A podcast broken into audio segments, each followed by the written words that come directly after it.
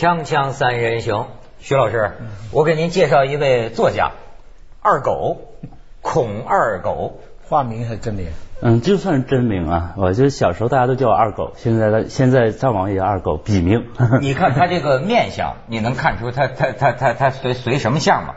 我就跟你说，照记者的描描述啊，二狗啊，鼻梁给打断过，要不然会更挺。下巴也给打断过，现在还用钢丝拴着。现在没了，以前用过。哎呦，这是一东北黑道里混出来的二哥呀，二小啊，二狗。你说，但是是作家过过招过招，作家这不行，这不行。他写的这个一系列就是东北往事、黑道风云二十年，从这个古典型流氓开始写起。我昨天晚上看了半夜，这所谓古典型八十年代，我一看好亲切，因为我也是工厂大院里。长大的，我一看，你你你也也也是一样，没没没没没没，我那时候是一怂包，我那不小心交代出来了。我那个时候是一怂包，所以那个时候我对于一些那个混子、小流氓的这个传奇记忆犹新。他主要写的有股的那种糙劲儿，那就是真实劲儿啊。这且不说，其实有人评价他呀，你像那个经济学家吴晓波也也也也对跟他挺好，就是说。他写了一个演变史，因为他是亲身经历。嗯，从八十年代的时候那种小混混，到现在黑社会在中国已经在基层啊，甚至是高层发展到什么程度？所以我为什么想请他来聊啊？头一个就是最近的这个形势啊，啊，感觉到打黑形势嘛。重庆最近又加码了，又增加两百警力，又增加多少个专案组，叫打黑，我要给你铲草除根。然后呢？香港最近听说了吗？这个这个粤港澳又联合，又叫个什么类似于雷霆万钧之类的 行动，说是这个国庆之前打你们这帮黑道的，就是整个中国现在好像到处都在打黑的一种对对气氛。但是我觉得真的，我真的是这样，就我觉得，嗯，像重庆打黑，那才真的打黑。他是连根都端了啊！别的打掉了一百零几个团伙，哎，对，以别的地方我觉得我真不认为那是真的打黑。比如说，我觉得像是说一个地方打黑，除掉了一个黑社会老大，抓起团伙十几人，我这个有用吗？这是一种，我觉得这是一种博弈，因为一个一个一个在某一个城市里边啊，至少有我认为啊，至少有五到十个，就是小中城中型城市，大城市可能上百个这样的团伙。打掉了其中的一个，那有什么用呢？就是那一个没及时交钱呢。这个不能这么说，就是，但是我觉得这一个，比如说他是垄断公交系统的，嗯，把这个公交系统打掉了，然后呢，其他的一共这这个城市有十个社会大哥，打掉了一个，然后其他九个马上又把他这个公交车、公交系统又给收下了。大哥。这个江湖大哥流流流行吗？这个说法流行流行啊！东北的社会大哥嘚瑟。你看赵本山他们讲东北的一个词儿叫社会人儿，社社会人儿这样。社会人儿，就社会人儿，就我这发型啊，没社会人就是加个包啊，就是意思就黑黑道的。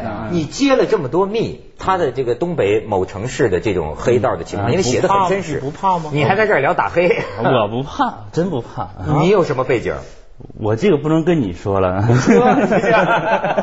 但是呢，呃，你了解的我们很很真实，就是啊，徐老师，咱们呢，我就觉得啊，实际还是跟这个社会的很多层面很隔膜。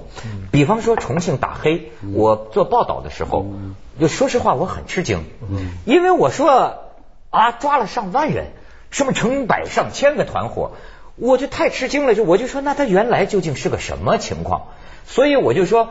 你觉得你的生活跟这个黑道有什么关系吗？你就可以听他来说说。哎呦，真的是这样。我觉得说一个城市，就是现在在中国啊，我我不认为哪一个城市没有黑社会。不是，就说你家乡某城市吧。就说我们家乡某城市啊，就说我们家乡某城市。嗯。啊，我觉得，比如说，呃，首先我是和土地相关的，那个房产拿地啊，矿产，我觉得这两个。肯定都是有黑社会势力的，在我们家乡，这是基本的。你的意思是，那些地产商拿的时候要靠黑社会的人去帮忙呢，还是说是黑社会的人控制了地产商去拿地呢？还是说政府在卖地的时候被黑社会控制了呢？还是黑社会本身就是地产商呢？三者皆有。然后最后一种，我认为是最可怕的，就是说黑社会自己去拿地。因为他盖出来的房子，如果说黑大楼，嗯，不是，这楼都很好看的，欧式的，欧式的啊，这楼盖起来以后说卖三千块，嗯，是卖三千块钱，啊，旁边小区开盘，他敢开两千五吗？他开两千五，肯定有人去砸他啊。那政府公安不管吗？他找一些他找一些外地小流氓小混子啊，去那叮当砸一下，然后问怎么了？说我昨天买楼，然后你的你的意思是说，具体这个例子来说，就假如黑社会的人控制了这个地盘，嗯嗯，他可以操控附近的这个周边周边，对，他高了人家就不敢不高，他要低了人家也不敢高，对对对，然后这直接导致老百姓直接多花了五百块钱啊，每平米啊，每平米五百块钱。那住进这个黑社会那个楼是不是安全点呢？嗯，不安，我不觉得安全，保安都是道长。这个这这个这这不一样。我有朋友买楼，那个售楼处就在所有的条件介绍完了以后，还专门跟他说了一句：有两个公安局的副局长住在我们这个地方，安全你放心啊。作为一个附带条件，你说当年的这种说土流氓，嗯，街头的小混混，嗯，是怎么着？到现在啊，他就说最可怕的是什么呢？就是金融、权力和暴力。这仨捏合到一块儿，对对对。现在似乎在某些地方就是这情形。对，除除了地产以外，他们还控制些什么行业呢？哎呦，比如说你今天吃猪肉了吗？嗯，对，今天还没呢。那芹菜吃了吗？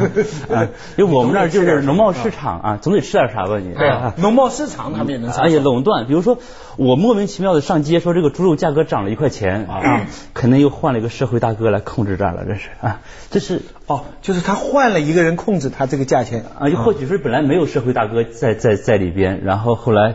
有了社会大哥，它自然要贵了啊，所以它增加了成本了。对，它有定价权。对，有定价权，谁敢不按照这个价格来，他肯定就要会对他，比如说把你摊儿给你。那是东北话，周了啊，瓤了。那公安是不知道这个情况，还是说是控制不了这个情况？呃，这个这个就不是我关我我我所能了解的事儿。但我想啊，就是说我周你一个猪肉摊子，你顶多就拘留我十五天，最多了，你能判我几年进去吗？哦。他们通过这种小打小闹的这种方式啊，来这种暴力来实现他们垄断的这个。就看上去很小的事情，对，在表面上可能就是几个小流氓 把一个摊子弄翻，对，实际上背后牵涉到一个农贸市场的价格。对对对对对，我觉得这个就可怕了啊。嗯，比如衣食住行，比如说乘大巴，比如说从我以前从我家去省城二十五块钱，然后忽然间一夜之间变成了六十块钱，谁都不知道怎么回事啊。后来知道说有社会大哥把这条线上的车都收购了。社会大哥怎么那有钱呢？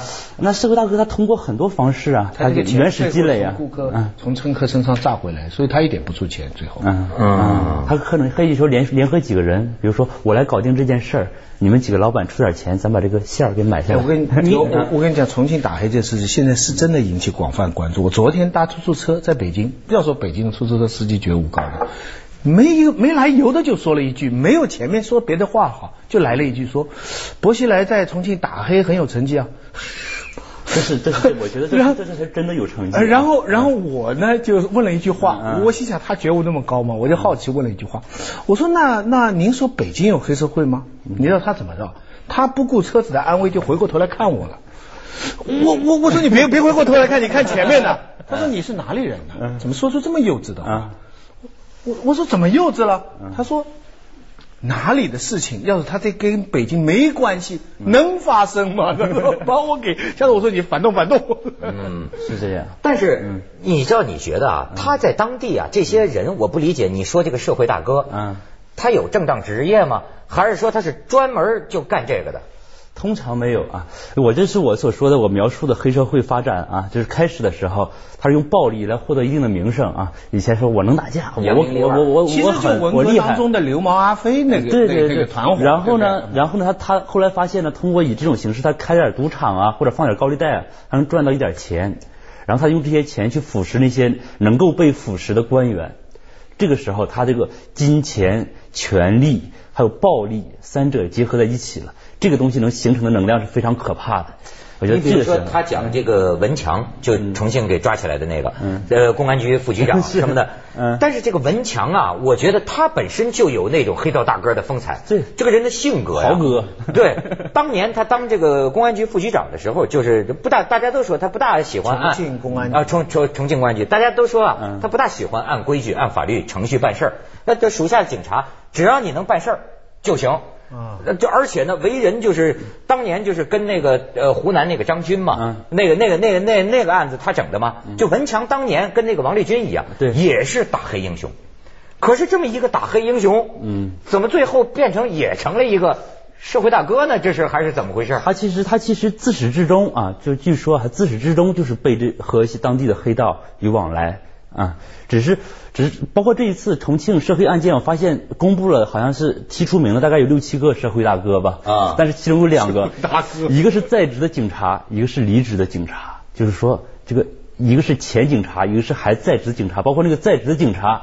还是曾经被罪犯打伤过，在病榻上说我要为重庆公安事业献身啊，就是这样的一个人啊，现在也成了黑，也成了重庆的那个打黑里边那个黑社会大哥之一了啊。六个里边要是七个，我在网上看啊，有两个是和公安系统有关，所以说公安系统肯定是这些黑这些黑社会分子啊，他们首先要腐蚀的对象。这是肯定的。那怎么腐蚀？咱们广告之后再听二狗聊聊。锵锵三人行，广告之后见。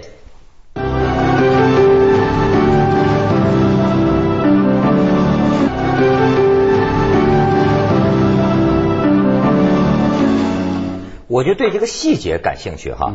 你比如说，好比说一个混混嗯，靠打架，嗯，称霸一方，嗯，但是慢慢的怎么着，他就能够变成一个呃老板。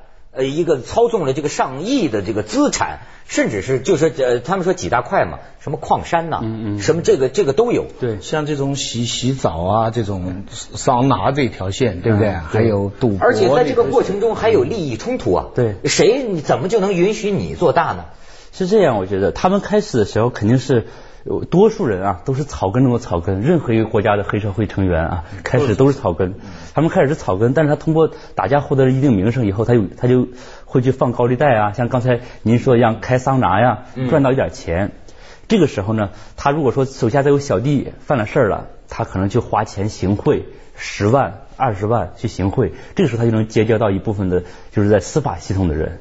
这是他第一步，这个时候他已经在做什么事儿？估计下边小派出所他也能搞得定了。然后呢，第二步呢，他等到有了更多的钱以后，经过他们的纵容，有了更多的钱以后，他可以腐蚀更大的领导。同时，这个时候他就可以从他手中拿更大的项目，比如说一个每天在街头打架的流氓，到最后变成了房地产开发商啊，水利的水利工程的承包商，这是不可想象的事情。他有生意头脑吗？他有他他有呃他特别适合那种生生存环境啊，比如说人家有些人是混社会的天才，比如说您是主持的天才，我是需要说啊不算，你也算混社会的天才，不是他是混会有些人是混社会的天才，他太知道这些里这些能够被腐蚀的官员他脑子里在想什么东西了。比如说你能不能举出一些？这个混社会的天才要有什么 什么素质 啊？所以就他呃，这个素质呢很难一时半会儿说清楚。但是我觉得他有首先两样东西，一个是钱，第二是女人啊。这两种东西是最容易最容易把官员腐蚀掉的。比如说，这是我们都感兴趣的东西，尤其是后者，是吗？对，给我们讲讲，给我们讲讲。嗯，打比方来说啊，我知道有这样一件事情，就是说有一个社社会大哥啊，社会大哥，嗯，他有一个情妇，很漂亮，然后后。大到了大概有两三年后啊，我就听说他在跟一个领导在聘居着，啊，同时呢，合用合用合用啊，就是我现在好像流行合用嘛，前两天我看那个什么。流行合用，流行合用情妇啊，这是这这种关系，我估计更牢靠啊。嗯，就是大哥那个大嫂，大嫂就借给了那官员了。嗯，对，这是一种，这是可能是这种方式不太常用啊。但是我觉得这种方式如果用的话，肯定更牢固啊。兄弟友谊啊，连这个嫂都可以连襟之谊。那接着呢？接着就是金钱呀。嗯，钱这东西，我觉得是肯定挣不完的。我我前几天看那个潜规则，吴思老师写。那个，他说现在的公安部长啊，他一个月的他月薪是很低的，但是古时候呢，他如果折合成古时公安部长那个那个那个那个官员呢，他折合成现在的人民币啊，大概三百万。现在公安部长肯定赚不了那么多，但是他们就要通过一些其他的方式。去搞钱啊，这时候钱就很容易把他们给腐蚀掉。看来，消灭黑社会的其中一个方法，就要给公安系统大幅度的增增加薪哎，对啊，高薪养廉。你说养廉高高薪养廉，我觉得最重要就是司法系统这些官员，嗯，建议给他们加工资吗？老百姓不干了吗？但是够高了。我听你描述的这个这个社会啊，比如说一个一个中小型城市，嗯。他是不是呃有几个团伙把持着？对对对，不同行业有不同的人。对对对，他们之间这个利益啊是怎么分割的？你比如说，你像咱政府，咱知道这块投资是这个行业，那块投资那个行业，都分门别类的嘛。对，他们彼此之间是怎么达到平衡的呢？啊，他们之间这个平衡一旦形成，也非常可怕。比如说，我这呃 A 社会大哥，我是我是做房地产的；我 B 社会大哥呢，我是。嗯，物流交通啊，C 社会大哥呢，农贸市场还有几个大的商场，彼此也不能越界。然后 D 呢是做桑拿洗浴啊，呃，桑拿洗浴可能这是比较小一号的社会大哥了。然后呢，真正比如说这个时候就涉及到什么一个什么样的问题？比如说我要拿修路对吧？我可完全可以引进外地的外地的一些投资商啊什么的来我这儿修开矿或者是。有有这些操控有这些嗯有，但是有这些地地头蛇在，他们很难进来，进来一群打走一群，这所以说这个经济发展就越来越差，这个他们已经确实是影响到民计民生啊，我是这样想。我我我我听过，他有时候的理由是非常冠冕堂皇的，比方说你环境垃圾处理不好啊什么东西，但他就跟有关部门取得一个许可，就你你你包给我这个地方的这个垃圾，我保证全部弄好。然后他就取得了这地方的垄断，那这地方清你你哪个发展商的垃圾就要他们来处理，他就要收高价的钱，谁都得给他钱，所以看上去可能是很小很小很脏很不愿意做的事情，但他一垄断了以后都可以赚钱。你像他们讲这个重庆啊，哎呦，我觉得这个这个专业化分工之细密啊，就是说那个肉市菜市啊，对，他就讲呃有肉爸爸。肉霸里头还分了猪肉霸、嗯牛肉霸、羊肉霸、猪脆骨霸，什么这？我觉得还还还还有什么猪尾巴大长头霸，就是什么菠菜帮，什么什么，就他能分得这么细，这个是我控制的。不不不不，你知道，我们放拉开一点看啊，其实现在汪洋、薄熙来他们这些人，他们真是前途未可限量，做的事情其实眼光很远。嗯，表面上看他是整顿社会治安，其实放大来看意义非常大。你知道意义大在什么地方啊？打黑啊，他就替我们现在的官方跟民间呢，出现了一个共同敌人，以促进官方跟民间的和谐合作、共同利益。但是像他说的，就是说重庆打黑，他觉得才是真的打黑。那么像跟这个权力现在结合的这么紧密，所谓真正打黑，最后肯定会打到有些。当权者上面去，对，但这个就是你怎么切割，你这个就政府系统怎么切割跟这个黑社会的关系，你怎么限制你的权利，这个是非常重要，因为他得益的只是政府里边的少数人，政府在整体上利益是受损害的，嗯，因为你想黑社会损害民众，损害民众了以后，民众就会对政府不满，他一他就觉得你管的不好，第二他发现你也在其中获益。你知道这种民众跟政府的不满的这种情绪啊，是从古至今一直有的。嗯，你你你你明白没有？这毛毛主席领共产党怎么打天下，就是告诉我们个最基本的道理：多数穷困的百姓是好的。你看这有四样东西啊，多数穷困的百姓是好的，少数有钱的官是坏的。这个逻辑是非常根深蒂固的。我们从小受了无数的教育。那么四九年以后，我们所有要面临的宣传的最大的问题就是说，我们不能再说官不好了，因为官是我们的新新社会的政府。对。所以一段时间你们注意，官字没有了，我们叫干部。人民公仆。哎，我们叫人民公仆。呃，魔术师奇遇里边有一个陈强演的那个华侨回来见警察，嗯，说长官，那警察马上说。不准叫长官，不不兴叫长官，叫同志，叫同志啊，这非常非常重要。换句话说，一直到文化大革命，一直到毛主席在的所有年间，中国民众在明至少在明显的程度上不会对官员有不满。最多就对走资派，嗯，可是现在这些年官民的这个这关系又浮出来了嘛？你你你想那个什么巴蜀这个女，她杀掉的是两个，杀掉一个官员嘛？要她杀掉一个民工，没人怎么同情她。嗯嗯。所以现在官民这个矛盾用什么方法来调解？有很多很多方法，打击黑道是非常有用的，是吧？这样咱们这个官民团结一致。对你有共同敌人，你不能再像以前抓右派的官啊，也得跟着涮干净了。对对，锵锵三人行，广告之后见。